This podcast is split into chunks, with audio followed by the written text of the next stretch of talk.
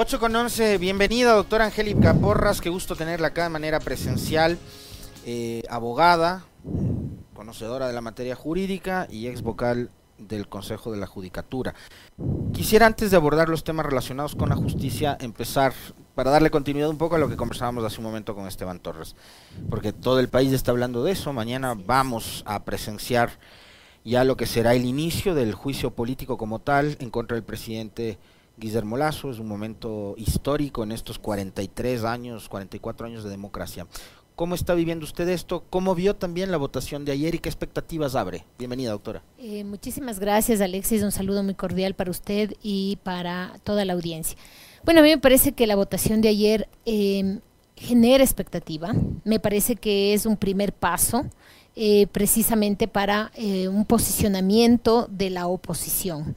Eh, al gobierno y parece que podría significar, entre otras cosas, que vamos que se va a tener la votación suficiente para eh, destituir al presidente Lazo. Todavía es solo una expectativa, pero nadie pensaba en esos números, todo el mundo hablaba de 70 y un poco más. Ahí hay que mirar sobre todo el papel de aquellos asambleístas que eh, sin ser o sin tener la misma posición ideológica que el gobierno lo apoyan a muerte, concretamente los señores de Pachacuti y concretamente los señores de la izquierda democrática. Yo me he quedado absorto escuchando los argumentos y la postura que ha asumido, por ejemplo, Mario Ruiz. Así es. Me he quedado absorto, doctora. Y yo creo que hay que tener en cuenta una cosa, que no pueden ser irresponsables y no son irresponsables. Es decir, hay una responsabilidad en la actitud que están tomando porque no solamente traicionan su propio plan de gobierno, ellos hicieron unos ofrecimientos en campaña que deben cumplirlo, pero además no es cierto lo que están diciendo que sí se puede negociar el reparto de cargos o el reparto de ministerios a cambio de la votación. Eso es un delito. Y o es apología del delito, una de dos, porque cuando estamos hablando justamente de eh, que voy a entregar cargos a cambio de votación, no estamos hablando de una coalición, tampoco estamos hablando de eh, la posibilidad de acordar un plan de gobierno o un punto en el plan de gobierno para llevar adelante. Entonces, esas acciones, peor si se hacen debajo de la mesa, son y deben ser perseguidas por la ley. Inclusive deben ser rechazadas por todos los ciudadanos. Lo que dice la doctora Angélica Porras, que de alguna forma eh, coincide con lo que manifestaba hace un momento nuestro invitado Esteban Torres, segundo vicepresidente de la Asamblea, es lo que cualquier ciudadano que cree en las instituciones democráticas considera es el ejercicio de la política y de la cosa pública. Es decir, un gobierno de coalición eh, o un acuerdo nacional que se da a inicio de un mandato, por ejemplo, o en medio de una profunda crisis institucional, de conmoción, etcétera, uno podría entender. Pero en medio de una disputa, de un juicio político para salvar al presidente Lazo, donde está el gobierno intentando comprar voluntades, Así es. Pero que quedan en evidencia. Claro, es que además lo que están haciendo es comprando votos, que es muy distinto a acordar gobernar. Porque cuando usted acuerda gobernar al principio o en el medio de un gobierno, es válido efectivamente negociar, pero usted está comprando votos por una elección y es más, en este caso, por el juicio político. Entonces, realmente es increíble que se quiera dar valor y legitimidad a ese tipo de acciones. Ese tipo de acciones son las que generan la corrupción, porque además todo el mundo lo ha dicho, inclusive que se pedía dinero a cambio de esos votos. Eso es inaceptable y constituye, como digo, violación a la ley. Doctora, esto ocurre en medio de una profunda crisis institucional. Así es. O sea, acá no se salva el gobierno, no se salva, como decía hace un momento también, la asamblea, porque son dos eh, poderes que ahora mismo están enfrentados, pero en un momento en que ninguno de los dos tiene una buena valoración por parte de la ciudadanía. Entendiendo también que los parlamentos a nivel mundial siempre son observados y mal evaluados por la población. Son casos realmente raros en donde un parlamento tiene unos niveles altos de simpatía ciudadana. Pero no son solo la Asamblea y el Ejecutivo. El poder electoral, cuestionado, eh, y con muchas razones además, ¿no? o sea, las declaraciones de Pita que alarmaron a la población sobre la supuesta existencia de un centro de cómputo clandestino, la reunión de Torres con Yacu, que fue ocasional cuando iba a comprar el pan. que ahí Por ejemplo, el paso de Verde Soto, del CNE al gobierno, o sea, muchas cosas que, que, que, que, han hecho que la gente deje de confiar en el poder electoral. La justicia. La justicia. La semana anterior, la Fiscalía allana las instalaciones del Consejo de la Judicatura argumentando que hay un presunto delito de obstrucción a la de la justicia relacionado con casos considerados de conmoción. ¿Cuáles son esos casos de conmoción?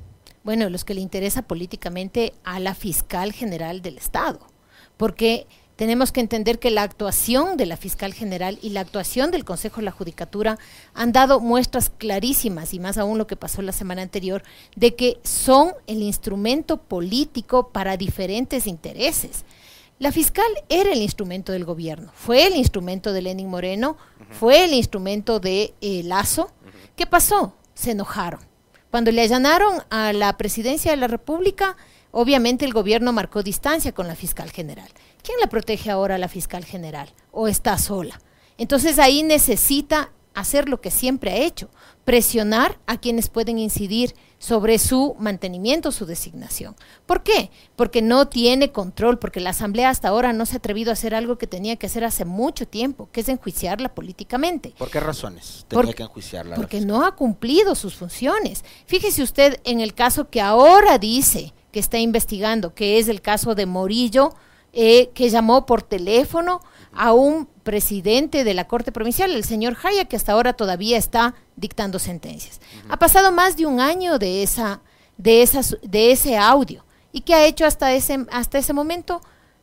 Recién llamó a formulación de cargo. Es decir, cuando ve que las circunstancias le, quieren, le, le pueden ser en contra, es que acude o concurre a estos procesos judiciales. Es decir, ahora va a formular cargos eh, en contra de los funcionarios del, del Consejo de la Judicatura. Ellos ya debían tener prisión preventiva hace rato, porque eso está prohibido presionar a un juez para que favorezca en ese caso a la señora Yori.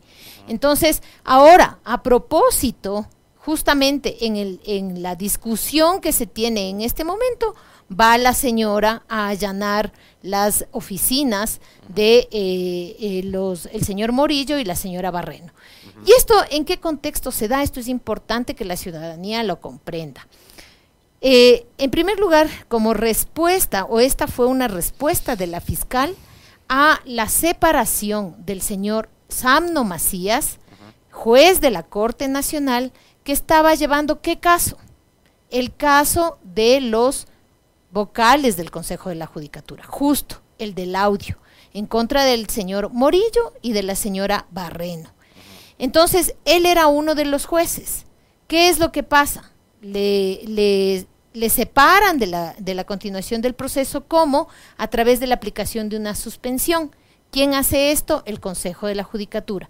Para eso se vale de una queja que presentaron en contra de Samno Macías hace varios meses por Esteban, Esteban Celi. Entonces, en eso, como respuesta a eso, la fiscal allana las oficinas del Consejo de la Judicatura. ¿Se da cuenta? O sea, ¿cómo es posible que utilicen las instituciones del Estado para sus intereses particulares? Los señores tenían que ser enjuiciados hace más de un año, cuando salieron justamente esos audios. Y recién ahorita les están haciendo investigaciones. Eso en el marco, además, recuerde usted que hace pocos días también encontraron dinero en las oficinas de dos jueces, el juez Favara y la jueza Ávila de la Corte Provincial.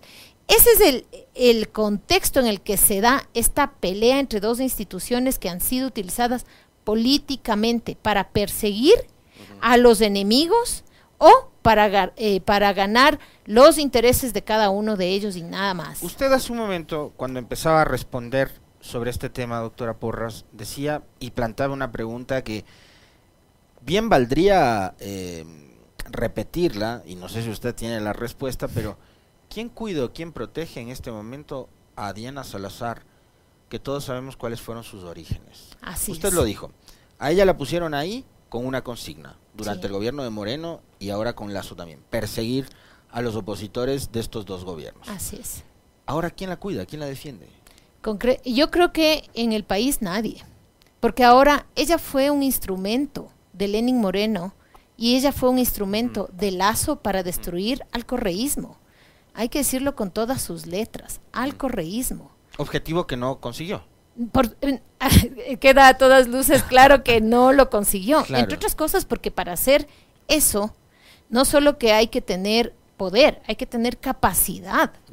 Capacidad en todos los ámbitos, desde la formación intelectual hasta la capacidad humana. Y eso no existe en este momento en la persona de la fiscal general del Estado. Entonces, no lo logró. Por lo tanto, ella, ella debe haber querido volver a ser cobijada a quien, por quienes persiguió. Por eso lo de INA Papers. Después de cinco años, dice yo voy a formular cargos en contra de Lenin Moreno. Entonces, lo que quiso con eso es volver a que el, el correísmo o alguna parte del correísmo la cobije. Pero eso es imposible. Eso no va a pasar nunca. Nunca, nunca. Entonces, en este momento está abandonada por el gobierno porque el gobierno está enojado. Obviamente a la derecha, imagínese usted lo que significa que un gobierno de derecha que está sentado en el poder, que creen que es propio de ellos, venga una fiscal general y le allane las, las instalaciones. Eso es algo que tampoco se ha visto nunca en la historia democrática de este país, que Carondelet o las oficinas de Carondelet hayan sido allanadas por la justicia. Y peor aún cuando y, eh, quienes están en el poder creen que son intocables, que no les puede pasar nunca nada. Claro. Entonces eso es algo que no le van a perdonar. Entonces intenta regresar al otro lado dando señales como lo de Ina, tarde, mal y nunca, dando señales como esta en contra de la señora Barrero y de Morillo, tarde, mal y nunca. Ahora, no, que protege es la embajada, nadie más. La embajada de Estados Unidos, con todas sus letras. Exactamente, allá quería ir porque usted dejó suelta la pregunta, pero sin la respuesta, y la respuesta está que a la fiscal general del Estado en Ecuador la sostiene nada más y nada menos que una delegación diplomática extranjera. Así es. Habría que preguntarse con qué objetivos y que quizás son los mismos que perseguían Moreno y Lazo o son otros. Eh, bueno, verá, debemos recordar que la Embajada de Estados Unidos siempre ha tenido intereses en América Latina y siempre ha intentado eh, este, influenciar en cualquiera de los poderes del Estado, en cualquiera. Obviamente, ahora, y esto es muy interesante en términos políticos de analizar, eh, lo hace sobre el Poder Judicial. Lo hace sobre el Poder Judicial y no solamente aquí, lo hizo en la OEA, cuando estuvo eh, este señor que ahora está en tremendo escándalo envuelto, y también lo, lo, lo, hizo en Perú y lo hizo en, Bolivia. Entonces, todos estos y elementos... Antes lo hizo en Paraguay con Lugo y lo hizo en Honduras con Celaya. Y en, y en Brasil con Lula, ¿no? Que es el caso más... Eh, y, con Dilma y con Lula, que fue el caso más paradigmático. Entonces, justamente todos estos elementos nos muestran que el Poder Judicial es ahora el botín más preciado por la Embajada de Estados Unidos. Esa es la realidad. Ahora, cómo lo hacen y con qué fin lo hacen, para mantener su hegemonía sobre América Latina, porque desde luego no les conviene que tengamos independencia, que tengamos autonomía y todo lo demás. Ahora, yo quiero plantearle una discusión sobre los famosos casos estos de conmoción, ¿no? Eh, Villavicencio, que es el, el hombre... El otro protector de la, de, la fiscal. De la fiscal. Claro, Villavicencio, que es un personaje, es un personaje digno de nuestra idiosincrasia, Villavicencio. 三零 y dice, has llegado a mis manos el documento adjunto que habría sido entregado a la presidencia de la Corte Nacional a quien encabezó una de las ternas para la judicatura. El contenido del documento confirmaría la existencia de una estrategia conspirativa al más alto nivel orientada para a revisar la sentencia del caso Sobornos de Arroz Verde para beneficiar a Rafael Correa y otros sentenciados. El plan incluye el manejo de escenarios falsos y un torpe relato de hechos que tanto los reportajes periodísticos como en el trabajo fiscal permitieron revelar documentadamente la existencia de una estructura criminal que operó desde el centro del poder. Al respecto, junto a otros legisladores, hemos decidido abrir una urgente investigación. Así lo metieron a la cárcel a Freddy Carreón. Así es. Y justamente me estoy recordando de eso. Primero, es un derecho pedir todos los recursos que sean necesarios. Y luego, lo que me parece vergonzante es que este señor Villavicencio no tome en serio, no haya tomado en serio, por fin se terminó su periodo, el tema de la fiscalización y le hubiera llamado a la fiscal para preguntarle ¿Por qué hace tan mal sus funciones? ¿Por qué mete a gente inocente a la cárcel? ¿Sabe cuál era uno de los supuestos indicios en el caso de Freddy Carrión? El hecho de que la señora Priscila Schettini no le haya dedicado la tesis. Ese era uno de los grandes indicios. Entonces, se está burlando. No, no, en serio. Decía que uno de los indicios, de los cientos de indicios que tenía, era que cómo ha de ser posible que la señora Priscila Schettini no le haya dedicado la tesis al esposo, que eso es una muestra de que el señor le maltrataba. Y lo propio con el caso Sobornos. En el caso Sobornos hay una serie de irregularidades. Por ejemplo, los 17 días que se tardaron en casación. Hay casos de años que la gente está esperando casación. Hay casos de una de personas con ocho años de prisión preventiva. En el caso de Freddy Carrión, dos años de prisión preventiva. En esa época, 17 días. Y en cambio, en el caso de sobornos, 17 días. Además de este invento que ya cuando vino Zaffaroni lo explicó súper bien de lo que significa esto del influjo psíquico. ¿Qué es eso? Esa es una cuestión que no tiene ni pies ni cabeza y, lo que debería preocuparse el señor Villavicencio es de haber permitido que una fiscal general del Estado, primero, sin ninguna solvencia, pueda hacer un juicio de esa naturaleza y ahora pretende que ese juicio no se caiga. Yo también estaba de acuerdo con que se enjuicie a los funcionarios anteriores del gobierno de, de, de Rafael Correa, pero que se lo haga bien, pues. Porque esto lo único que genera es precisamente una deslegitimación de la justicia y de la fiscalía. Inseguridad jurídica, además. Totalmente. Pero además, no Porque además, en el caso de sobornos, recuerde usted, doctora, ¿cuántos empresarios privados fueron involucrados y que no tenían nada que nada ver? que ver. Y claro, verán. Así que, ¿qué empresario privado va a querer invertir en Ecuador o hacer negocios con el Estado si más adelante la Contraloría, la Fiscalía y políticos de cuarta y periodistas también me van a perseguir y me van a tachar y me van a insultar y van a perseguir a mi familia. Y además, eh, en una farsa, ¿no? Porque aquí hay que también responsabilizar a los jueces de la Corte Nacional de Justicia. Porque si a la cabeza Saquicela. A la cabeza Saquicela, Camacho, el propio Samno Macías y el señor Wilman Terán, que ahora es y el que preside el Consejo de la Judicatura. Porque si como jueza o como juez a mí me traen un caso en el que no hay pruebas, lo mínimo que tengo que hacer es resolver ese caso de la manera correcta. Pero claro, si me llaman, si a mí lo único que me interesa es el puesto y obviamente voy a aceptar ese tipo de cosas. Entonces, nosotros tenemos una Corte Nacional de Justicia que ha dado muestras de que no tiene independencia. Tenemos unos jueces de la Corte Nacional de Justicia que además son temporales, que no han sido cambiados. Los jueces temporales están a una llamada telefónica de perder el puesto. Entonces, si como juez temporal eh, me dan a mí un puesto, y en cualquier rato me quitan con una llamada telefónica, obviamente que estoy a merced de quienes me eligieron. En el caso de eh, Virgilio Hernández, Paola Pavón, ¿sabe quién fue el que le sentenció? Un juez de la Corte Provincial que luego de que le sentenció, que se llama, es de apellido Arrieta, luego de que le sentenciaron a Virgilio y a Paola, fue como juez de la Corte Nacional de Justicia. Ese fue el pago. Entonces, ese tipo de cosas pasan en la función judicial. Es la Corte Nacional, es la Fiscalía. Entonces no es que aquí la... está de presidente de la Corte Nacional. Pues. Claro, y Terán está en el Consejo de la Judicatura. Eso, él tiene eh, intereses encontrados. Y bueno, ¿Cómo va a sancionar a sus amigos? Estamos viendo, estamos viendo el extremo, doctora, de la a ver, algo que lo hemos vivido eh, permanentemente en Ecuador, que es la politización de la justicia y la judicialización de la, política, como usted bien lo manifestaba hace un momento, como la gran estrategia del norte de los Estados Unidos en países como el nuestro, para controlar los, los estados, ¿no es cierto? Eh, y ahora, eh, esta gente que ve que, que, la política es cambiante, varía, no es estática la política, eh, ve que la cosa se da la vuelta y empiezan a vacilar con los que antes perseguían. Entonces, tenemos un nuevo Consejo de Participación Ciudadana.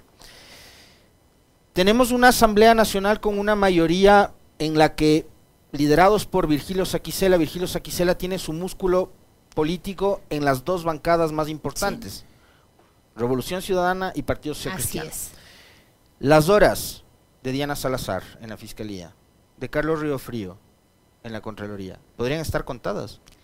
No lo sé, deberían. Porque digo, ya tenemos un consejo de participación elegido democráticamente en las urnas. Yo a los señores del consejo de participación, a todos, a los siete, lo que les exigiría como ciudadano es, señores, ustedes tienen la confianza del pueblo, por favor, elijan un contralor legítimo, elijan una fiscal legítima. Claro que sí. Y fíjese usted, es necesario que el Consejo de Participación Ciudadana y Control Social diga algo sobre cómo fue elegida Diana Salazar.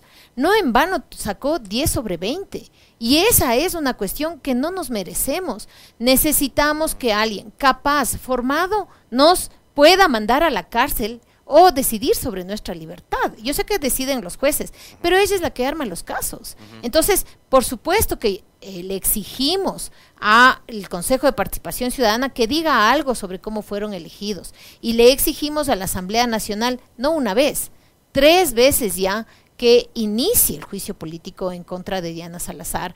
Por eh, nosotros, obviamente, lo hemos solicitado por el caso de Freddy Carrión, porque sostenemos y tenemos las pruebas de que ese caso fue armado, montado absolutamente. ¿Por qué? Con la única intención de echar tierra sobre octubre del 2019, que son violaciones de lesa humanidad violaciones de derechos humanos muy graves. Entonces, yo sí le pediría tanto a la Asamblea como al Consejo de Participación Ciudadana que inicien el estudio en el caso del Consejo de Participación y el enjuiciamiento político en el caso de la Asamblea a, a Diana Salazar y que nombren urgentemente al Contralor eh, general del Estado, porque ahí está encargado del encargado del encargado, porque eso es lo que tenemos. ¿Qué libertad tiene una persona así? ¿Qué autonomía? ¿Qué independencia? Ninguna.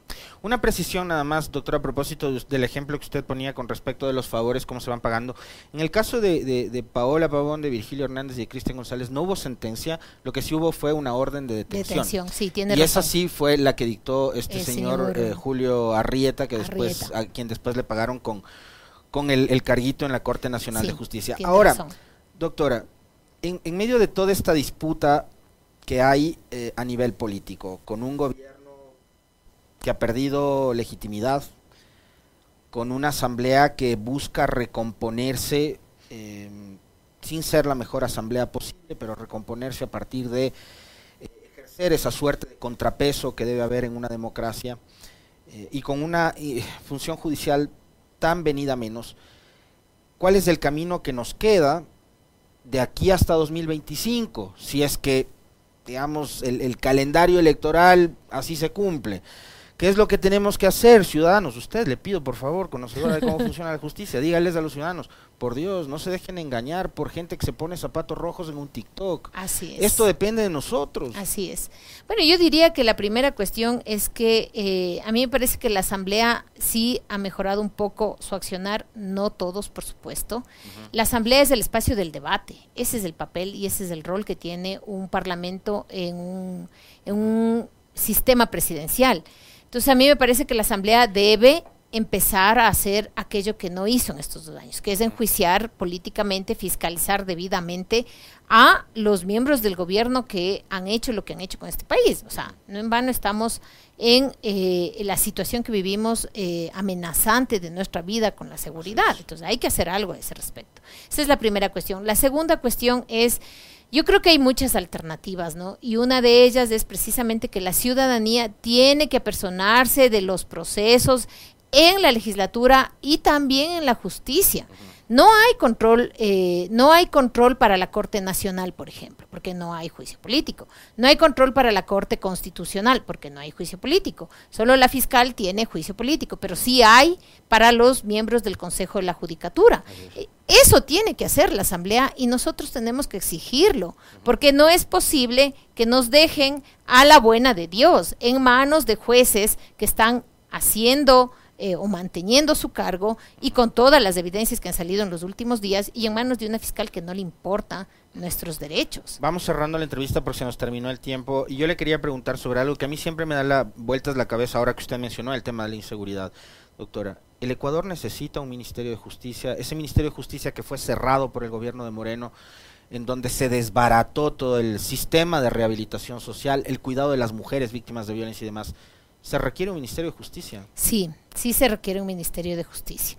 El Ministerio de Justicia tiene que hacerse cargo de todo lo que tiene que ver con el sistema de rehabilitación social, porque en este momento no tenemos sistema de rehabilitación social.